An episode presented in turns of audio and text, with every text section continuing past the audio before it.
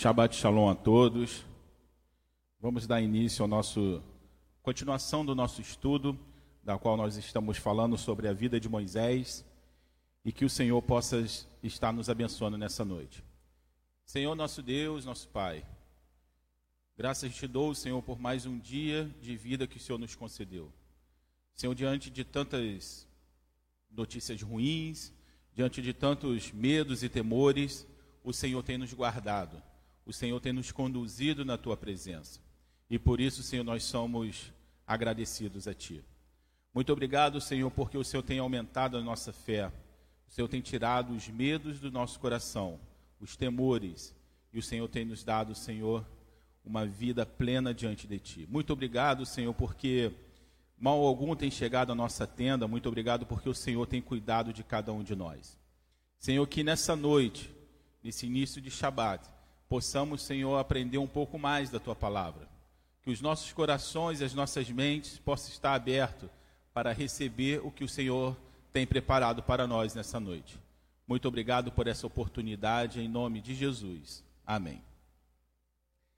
Na semana passada, nós falamos um pouco sobre Moisés, falando sobre o chamado, da qual ele tinha uma missão de falar a Faraó, para que Faraó pudesse libertar o povo de Israel. E não só ele, mas o Senhor manda uma ajuda, que é Arão, seu irmão, e ambos têm a missão de levar essas boas novas aos filhos de Israel e também levar essa palavra de liberação para Faraó. O Senhor aparece a Moisés numa sarça ardente, o Senhor conversa com Moisés. E depois de toda essa conversa, agora está na hora de colocar tudo isso em ação. Mas não seria fácil, porque Faraó, ele não iria deixar o povo ir de bom grado. E por causa disso, e o Senhor já conhecendo os corações, conhecendo o coração do Faraó, sabendo que isso não iria ser da forma mais fácil, Deus fala que vai ferir a terra do Egito com as pragas. Vamos, vamos começar a, o nosso estudo dessa noite lendo Êxodo 7, 13. Êxodo 7, versículo 13, que diz assim: Porém o coração de Faraó se endureceu e não os ouviu, como o Senhor tinha falado. Na verdade, Deus manda, manda Moisés para falar com o Faraó. Mas Deus de antemão já avisa: olha, Faraó não vai te ouvir. É engraçado porque é como se fosse uma, uma, uma missão meio que já no fracasso, né? Porque você vai falar algo da qual ele não, não vai ouvir. Mas na verdade Deus já estava com a sua mão de poder sobre tudo o que iria acontecer. Se você quiser estudar um pouquinho mais, ler sobre cada uma delas, eu não vou lê-las porque senão levaria muito tempo, mas você pode encontrar as pragas em Êxodo 7, a partir do, cap, do versículo 14, a Êxodo 12 até o versículo 21. Essas terríveis pragas tinham por objetivo trazer o arrependimento ao coração de Faraó e revelar tanto ao povo de Israel como aos egípcios, que o nosso Deus, o Deus de Abraão, o Deus de Isaac, o Deus de Jacó, era um único e verdadeiro Deus. Faraó era um título de divindade, uma vez que Faraó era considerado filho dos deuses. Sendo assim, Faraó também era um deus. As pragas foram terríveis, contra os deuses, de, os deuses do Egito e contra a falsa religião. O Egito tinha uma, uma tendência ou uma prática de adorar vários deuses. Era politeísta, adorava vários deuses. E esses deuses, na visão dos, dos egípcios, eram os deuses mais fortes. E agora eles vai, o Senhor vai, vai se revelar ao Egito de uma forma mostrando que todos aqueles deuses que eles adoravam não passavam de falsos deuses. Mas você pode se perguntar por que, que as dez pragas foram as dez pragas? Não poderiam ter sido coisas diferentes? Não. Para cada praga existia um objetivo de Deus para se revelar tanto a Israel e para mostrar aos egípcios que o Deus deles era um Deus falso. Cada praga foi dirigida a um Deus e a falsa religião egípcia. Então nós vamos, no decorrer dessa, dessa nossa conversa, desse nosso estudo aqui, nós vamos ver que cada praga ela vai ser direcionada a um Deus ou uma divindade egípcia. E o Senhor vai mostrar tanto para, para Israel como para o povo de como para o povo egípcios que aqueles deuses não tinham poder algum diante do nosso Deus. A primeira praga é a praga de sangue que nós encontramos. Eu vou fazer de cada praga que eu for ler, eu vou ler um, um pequeno trecho da palavra do Senhor. E a primeira praga nós vamos encontrar em Êxodo 7, 19, que diz assim: Disse mais o Senhor a Moisés: Disse a Arão: Toma tua vara e estende a tua mão sobre as águas do Egípcio, sobre as suas correntes e sobre os seus rios, e sobre os seus tanques e sobre todo o ajuntamento de suas águas, para que se tornem em sangue, e haja sangue em toda a terra do Egito, assim nos vasos de madeira como nos de pedra. E Moisés e Arão fizeram assim como o Senhor tinha dito.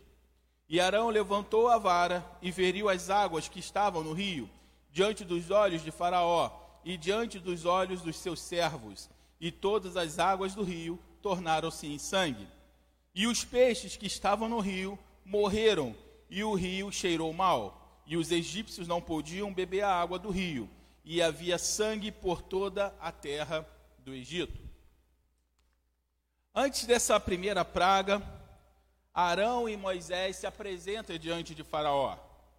E uma das coisas, uma, uma dos sinais que, que Faraó, que Moisés e Arão faz diante de Faraó, é jogar a vara e essa vara se transforma em serpente. Consequentemente, os magos de, de Faraó também jogam suas varas e elas também se transformam em serpente. Porém, a serpente, a vara que era de, de Arão, ela se transforma, ela, ela engole as outras cobras. Na verdade, nesse primeiro, nesse primeiro simbolismo para os egípcios, era como se a magia ou os poderes do Egito estavam sendo engolido por um Deus desconhecido, um Deus que ainda eles não conheciam. E quando Moisés e Arão estende ali e as águas se tornam sangue, se você for ler um pouquinho mais adiante, você vai ver que os magos também fazem a mesma coisa. O interessante é que eles não conseguem é, inverter o processo, eles apenas acrescentam mais o processo. Porque seria interessante se Arão transformasse as águas em sangue e os magos conseguem, conseguissem inverter esse processo, transformando as águas normalmente, no, é, transformando as águas normalmente é, tirando o sangue da água. Mas eles não conseguem fazer isso. Pelo contrário, eles pegam e eles, eles acrescentam aquilo ali. Essa praga, ela foi uma ofensa direta a um Deus que eles cultuavam. E qual Deus era esse? O Nilo. O rio Nilo era tido como um Deus, um Deus da fertilidade, que ela vai se personificar na, no Deus Rapi, que acreditava ser o deus da fertilidade. Por quê? Porque as margens do rio, do rio Nilo, principalmente quando o rio diminuía um pouco do, do, seu, do seu tamanho ali, as suas margens elas se tornavam altamente férteis e o povo do Egito plantava naquilo, plantava nas suas margens e eles falavam que aquilo ali era uma dádiva do Nilo, ou seja, então o Nilo era considerado um deus. E esse foi um duro golpe na religião egípcia, uma vez que aquele rio que, que era a vida, que trazia fertilidade, ele se torna um rio morto. Ele se torna um rio fedorento. E não só, não só isso, tanto o rio como algumas espécies, espécies de peixe também eram consideradas divindades para o Egito. Mas essas espécies de peixe também vai morrer no rio, porque o rio se transforma em sangue, mostrando ali o poder de Deus diante do que eles acreditavam ser um Deus. A segunda praga, ela vai vir em forma de rãs. Nós vamos encontrar isto em Êxodo 8, de, 7, de 5, eu vou ler o versículo 5 e o versículo 7. Disse mais o Senhor a Moisés: Dize a Arão: Estenda a tua mão com a tua vara sobre as correntes e sobre os rios e sobre os tanques e faze subir rãs sobre a terra do Egito. E Arão estendeu a sua mão sobre as águas do Egito e subiram rãs e cobriram a terra do Egito. Então os magos fizeram o mesmo com seus encantamentos e fizeram subir rãs sobre a terra do Egito. Mais uma vez, os magos se apresentam fazendo a mesma coisa. Eles não conseguem inverter o processo. Na verdade, eles conseguem trazer mais, é, mais coisas ruins. Eles aumentam mais as rãs. As rãs também eram animais sagrados para os egípcios. Um dos seus ídolos era a deusa Requete, que justamente tinha a cabeça de rã. Os egípcios achavam que Requete possuía o poder criador, embora essa praga fosse para punir os egípcios, também era para mostrar que essa deusa não tinha poder algum. Então, quando acontece essa praga das rãs, e sendo um dos seus deuses, uma das suas deusas, uma, uma, uma personificação com uma cabeça de rã, Deus estava mostrando que ela também não tinha poder e colocou mais aquele Deus de joelho. Embora todas as pragas fossem para punir os egípcios, também era para mostrar que aqueles deuses não tinham poder algum. Como essa deusa possuía a cabeça de rã, os egípcios pensavam que essa deusa era, na verdade, boa, mas quando acontece essa questão das rãs, eles começam a se perguntar: pô, será que ela é tão boa? Na verdade, eles ficaram entre duas vertentes. Será que ela é boa e se transformou em mar? Ou será que ela não tem poder para poder parar o Deus de Abraão, Isaac e Jacó? E mais uma vez, essa praga, ela veio para destruir mais um culto dos egípcios. Você fique atento que todas as vezes que a gente vai vendo essas, nós vamos vendo essas pragas, de uma certa forma Deus também está dando uma oportunidade ao povo egípcio de se converter ao Senhor. O objetivo era que o povo de Israel saísse da terra do Egito mas também era um objetivo de Deus se revelar àqueles povos. E isso nós vamos ver um pouco mais à frente. A terceira praga, ela vai vir em forma de piolhos. Nós vamos ver isso em Êxodo 8, 16 a 18. E diz assim: E disse mais o Senhor a Moisés: Dize a Arão: Estende a tua vara e fere o pó da terra, para que se torne em piolho toda a terra do Egito. E fizeram assim, e Arão estendeu a sua mão com a sua vara e feriu o pó da terra, e havia muitos piolhos nos homens e no gado. Todo o pó da terra se tornou em piolho, e toda a terra do Egito. Os magos fizeram também assim, com seus encantamentos para produzir piolho, mas não puderam, e havia piolho nos homens e nos, nos animais. Então agora ele já não consegue, os, os, encanta, os encantadores, os magos, eles já não conseguem reproduzir os piolhos. Então agora já começa a mostrar que o poder daqueles homens era um poder limitado. Os magos eles tentam reproduzir os mesmos fenômenos, mas eles reconhecem a sua limitação. E aí vem uma grande uma, uma grande citação desses, desses magos, que eles dizem assim em, Êxodo 8,19: E então disseram os magos a Faraó: Isso é dedo de Deus. Porém, o coração de Faraó se endureceu e não os ouvia, como o Senhor tinha dito.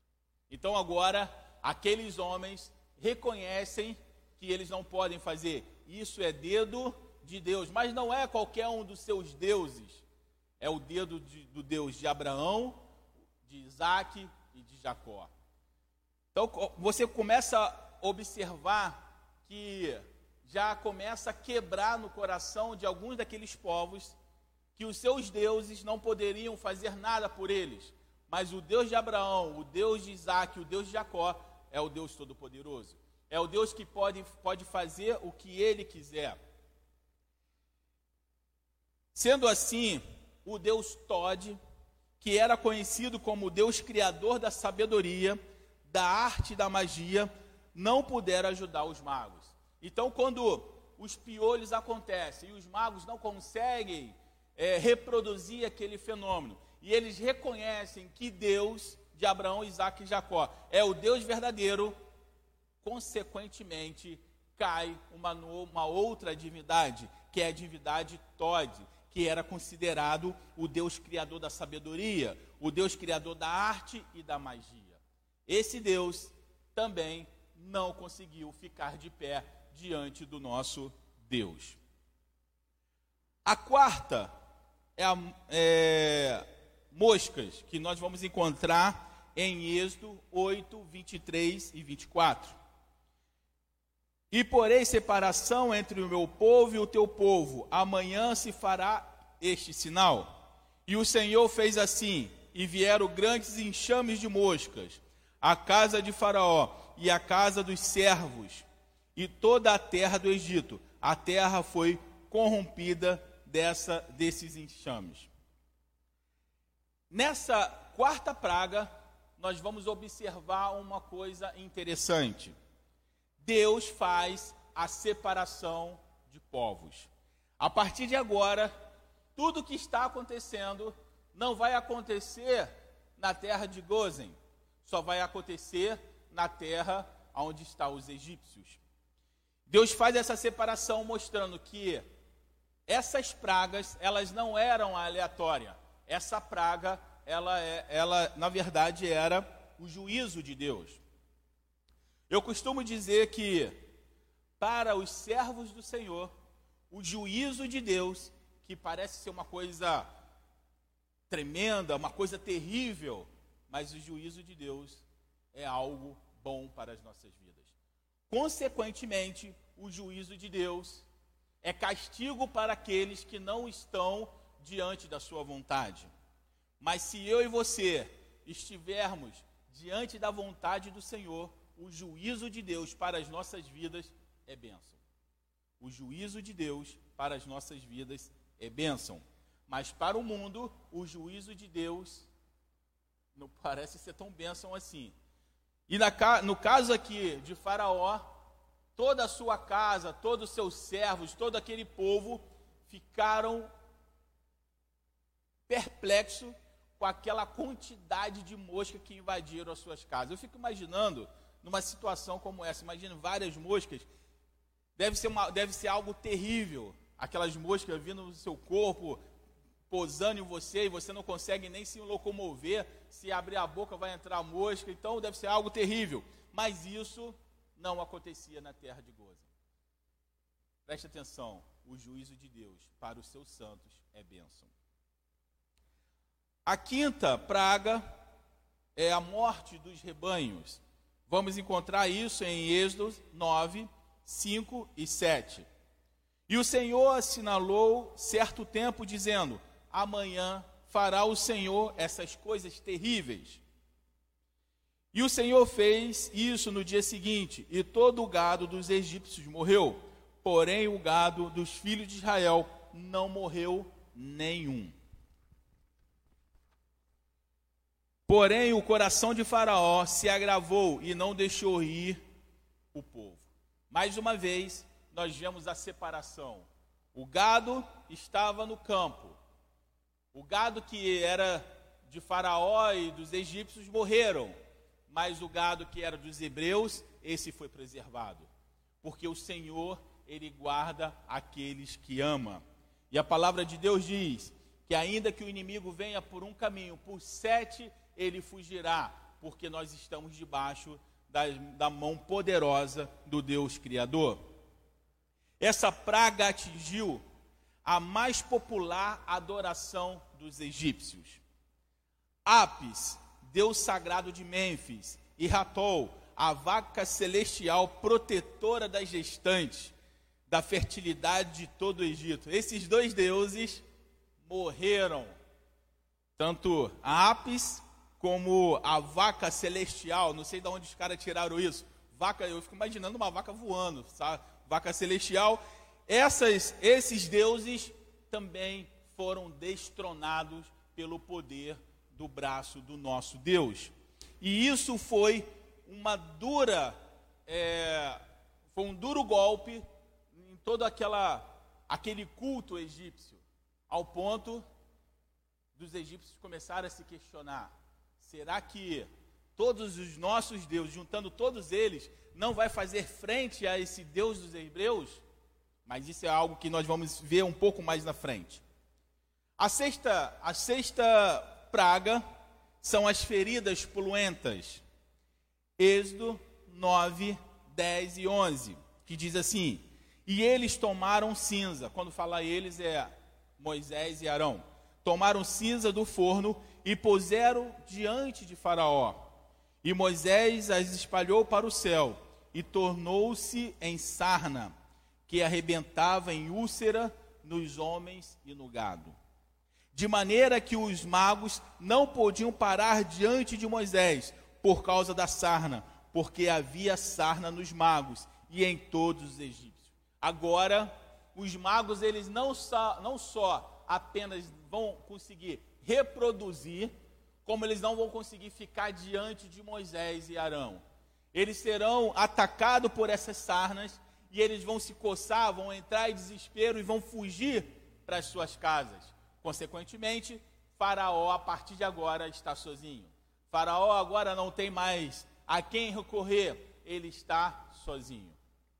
E eu gosto, gostaria de abrir um parêntese nesse ponto, porque muitas vezes eu e você, como servo do Senhor, podemos passar pelo vale da sombra da morte, assim como Davi fala em Salmos: ainda que eu passasse pelo vale da sombra e da morte, mal algum eu temerei, porque tu estás comigo. A diferença do Deus de Abraão, Isaac e Jacó para os outros deuses é que os outros deuses parece que está do seu lado quando tudo vai bem. Mas se as coisas começarem a se complicar, se o desespero começar a aparecer, todos esses deuses parecem desaparecer e você se encontra o que? Sozinho. Mas Deus, o nosso Senhor, Ele nunca nos deixa só. Jesus, quando Ele vai ser levado aos céus, Ele fala assim: olha a preocupação de Jesus. Eu vou para o Pai, mas eu não vou deixar vocês órfãos. Eu enviarei o Consolador, o Espírito Santo de Deus, para que esteja com vocês a todo instante. Isso mostra a preocupação de Deus para com as nossas vidas. Nós não somos órfãos. O Senhor, Ele cuida de nós a cada momento. A cada instante, nos momentos felizes ou nos momentos de luta, o Senhor está ao nosso lado. A questão é: será que nós realmente estamos andando com o Senhor? Porque quando nós andamos com o Senhor, Ele nos protege nenhum mal chega à nossa tenda. Então, Davi ele vai falar algo muito interessante quando ele fala: ainda que eu passasse pelo vale da sombra e da morte, isso significa que eu e você não seremos privados de passar por situações que parecem levar à morte. Parece, é apenas o vale, é a sombra, não é a morte em si, mas isso é para que nós tenhamos fé em Deus. Como eu posso ter fé em algo se eu não sou colocado à prova? Vamos partir para o princípio. A criança ela vai para a escola e ela começa a estudar e a preocupação dela é que mais tempo ou menos tempo, a professora vai aplicar uma prova. E na cabeça da criança, pelo menos era, era essa mentalidade que eu tinha quando era criança, que a professora parecia o bicho papão, porque ela vai aplicar uma prova. A professora de matemática, então, era um Deus nos acuda. Parecia que era um bicho papão, mas na verdade ela fazia aquilo ali para testar os nossos conhecimentos. Não existe aprovação sem provas. Gostaria até de pegar aqui um pedacinho aqui para criticar também esse novo tipo de ensino que é ensinado, que, é, que o Brasil acabou acatando, que é do, do Paulo Freire, que não precisa ter prova, cada um faz do jeito que é, construtivismo, essa coisa toda. Isso é antibíblico, meu irmão. Isso é antibíblico. Todos nós somos postos à prova. É por isso que muitos crentes estão tá felizes da vida quando tudo está bem. Mas acontece alguma coisa entre desespero, sabe por quê? Porque acha que não, é, não precisa passar por provas. Mas é nas provas que o Senhor prova o meu e o seu coração, para saber se o que vai no nosso coração era amor a Deus ou amor às coisas que Ele pode nos dar. No caso aqui, dos, dos magos e dos astrólogos, eles abandonaram Faraó. Sabe por quê? Porque eles não tinham poder para inverter aquela situação. E eu digo para você: não existe poder em homem algum que possa inverter a situação em que nós passamos. No início dessa semana, um, um ator da Globo, um senhor, não me lembro agora o nome dele, cometeu suicídio. E uma das coisas que, que eu me lembro que ele escreveu na carta para a família foi que não havia esperança na humanidade. E aos oitenta e poucos anos, que era a idade que ele tinha, ele disse que foram oitenta e poucos anos de desperdício, porque não existe esperança na humanidade. De certa forma, ele está certo. Não existe esperança na humanidade sem Jesus. Não existe esperança porque a nossa única esperança é o Senhor. Ele é a nossa esperança. E esse homem que comete suicídio, ele vai olhar para todas as coisas que acontecem no mundo e ele vai classificar tudo aquilo ali uma perda de tempo. E eu fico imaginando quanto de nós, quanto que nós já perdemos tempo com coisas tão fúteis e vãs. A nossa, o nosso país, imerso a tantos problemas políticos e tudo mais, não vai melhorar apenas porque o homem quer que melhore. Não vai melhorar porque temos um presidente, porque temos um ministro da Justiça, porque temos um ministro da Economia, isso não vai mudar nada. E se você colocar a sua fé nessas coisas, fatalmente você vai se decepcionar. Faraó provavelmente colocou a sua fé naqueles magos e ele se decepcionou. Porque o único que pode mudar a sorte do ser humano é somente o Senhor. E quem vai entender isso muito bem é Jó, que diante de todo o seu flagelo, diante de toda a sua, a sua dor, ele, fa, ele, ele fala algo impressionante. Antes eu te conhecia de ouvir dizer, mas agora os meus olhos te veem. E algum tempo depois o Senhor restaura toda a sua sorte. Não foi os amigos que foram lá que restaurou a sorte. Não foi as pessoas que foram lá que curou as feridas dele e deu novamente o seu gado. Não foi nada disso. O Senhor restaurou a sorte de Jó. Ele nunca nos abandona. Tenha isso no seu coração. O Senhor nunca vai te abandonar. Ele não vai deixar você órfão. E tem um versículo que eu acho muito interessante, que fala assim: Pode uma mãe se esquecer do seu filho que gerou? Infelizmente, algumas podem se esquecer. Mas o Senhor se adianta e diz: Mas ainda que uma mãe que gerou uma vida no seu ventre durante nove meses, viu aquele, aquele ser crescer na sua, na sua, nas suas entranhas, deu à luz, ainda que essa mulher se esqueça do seu filho, eu, todavia, não esquecerei. O Senhor faz essa promessa para mim e para você. A sétima é granizo. Nós vamos ver isso em, em Êxodo 9, 18. Eis que amanhã, por esse tempo, farei chover saraiva grave, qual nunca houve no Egito, desde o dia em que foi fundada até agora. Agora, pois, envia, recolhe o teu gado e tudo o que tens no campo, todo homem e animal que for achado no campo e não for recolhido à casa, a saraiva cairá sobre eles e morrerão. Quem dos servos de Faraó temia, olha que interessante agora, presta atenção. Quem dos servos de Faraó temia a palavra do Senhor, fez fugir os seus servos e o seu gado para as casas. Mas aqueles que não tinham considerado a palavra do Senhor, deixou os seus servos e o seu gado no campo, e eles morreram.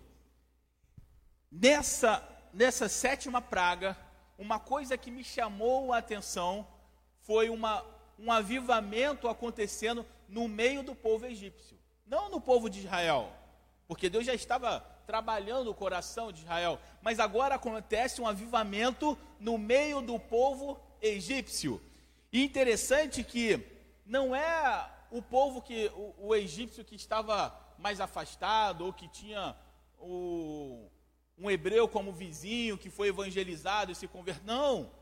Quem começa a, a, a servir a Deus, a temer a palavra do Senhor, são os servos de Faraó são aqueles homens que estavam junto de Faraó e vendo Deus por Deus cair prostrado diante do Deus de Israel. Então aquilo ali começou a chamar a atenção daqueles homens e eles começaram a abrir os seus olhos e perceberam que os deuses, todo aquele panteão de deuses do Egito, não poderia se opor à vontade do Deus Todo-Poderoso, Deus de Israel. E isso serve para que haja o quê? Um avivamento no coração daqueles homens. Uma coisa que eu gostaria de chamar a atenção. Teoricamente falando, o líder deveria ser o mais sábio, o mais inteligente, o que tem uma melhor é, forma de julgar os acontecimentos. Mas toda essa esse saber de julgar, discernimento, sabedoria, isso não estava no coração do Faraó. Porque o próprio Faraó não vai perceber o que os seus servos perceberam. Muitas vezes a soberba, ela vai nos cegar e vai impedir de que nós ouçamos a palavra do Senhor. E não só que nós ouçamos, mas que nós também nos submetemos à vontade de Deus. Faraó ainda estava com seu coração duro, mas as pessoas que estavam do seu lado, uns já havia abandonado, os seus magos, seus astrólogos, seus. Enfim, já havia abandonado. Agora os, os servos que estavam mais próximos de Faraó começam a temer ao Senhor. E o interessante é que, por causa desse temor desses homens, os servos desses homens foram poupados, porque eles crendo na palavra do Senhor, ele tira os seus servos do campo, tira seus animais do campo, para que não morresse. Mas todos aqueles homens que deixaram os seus animais, seus servos, esses morreram. Sabe por quê? Porque a palavra do Senhor, ela não volta vazia. E uma outra coisa que chama a atenção nessa praga do granizo, mostra o poder de Deus. Deus fala o seguinte: amanhã a esse horário farei chover granizo. Então não era uma coisa aleatória. Começou a chover granizo, não, não, foi Deus que mandou, não. Deus já avisou de antemão. Amanhã, a esse horário, vai chover granizo de uma forma que vocês nunca viram. Desde que foi fundado a cidade, o país de, do Egito, nunca houve o que haverá amanhã. Isso mostra o poder de Deus sobre a ação da natureza. Os acontecimentos não aconteciam aleatório. Deus determinava de antemão, vai acontecer. E, e isso foi mostrando que o Senhor tem todo o poder na sua mão. O nono vem os garfanhotos. Êxodo 10, 4. Diz assim: Porque se ainda recusarem deixar o meu povo, o meu povo, eis que trarei amanhã garfanhotos aos seus termos, e cobrirão a face da terra, de modo que não se poderá ver a terra, e eles comerão o restante que escapou, o que vos ficou da saraiva. Também comerão toda a árvore que vos cresce no campo. E encherão as suas casas, e as suas casas de todos os seus servos, e a casa dos, de todos os egípcios, quais nunca, vier, não, nunca viram teus pais, nem os pais dos seus pais, desde o dia em que se achou na terra até o dia de hoje. E virou-se e saiu da presença de Faraó.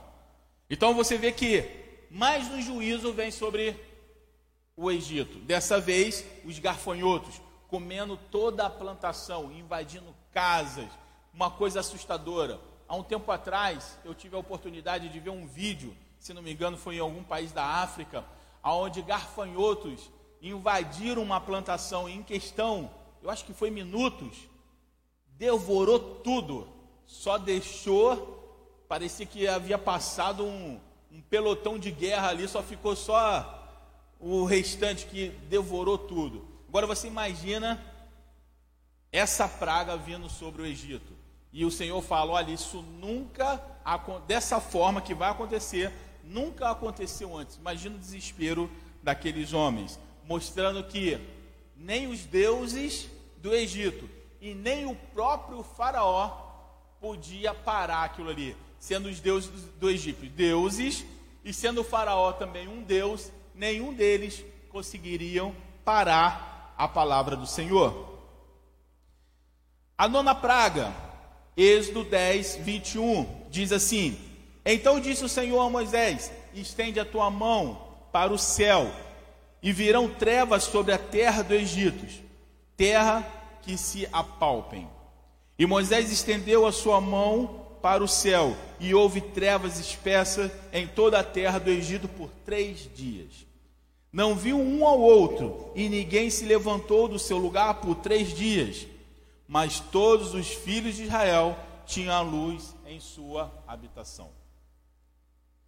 Há um tempo atrás, eu estava vindo de, eu acho que eu estava vindo de Minas e ia descer a, eu acho que era ser a, a Petrópolis. De repente, começou a vir aquela neblina assustadora, porque foi muito rápido. E em menos de alguns minutos, tudo ficou branco.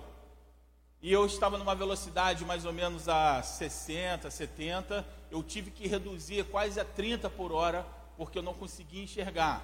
Mas preste atenção, não estava escuro. Era apenas aquela, aquela serração que fica tudo branco. Agora imagine um lugar onde fica completamente escuro, que foi o que aconteceu no Egito.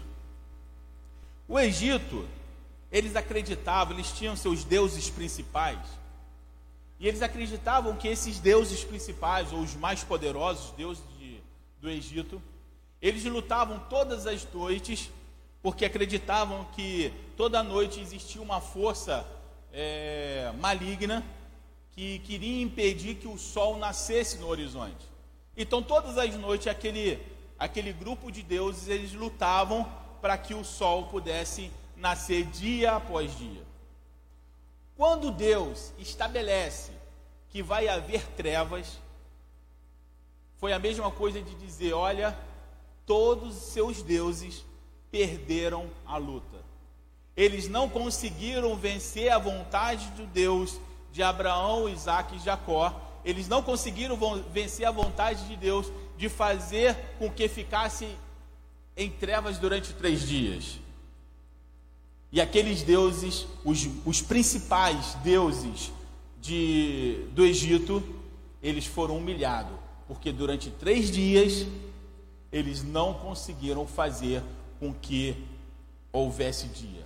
E o Senhor estabeleceu que seria noite, escuridão durante aqueles três dias.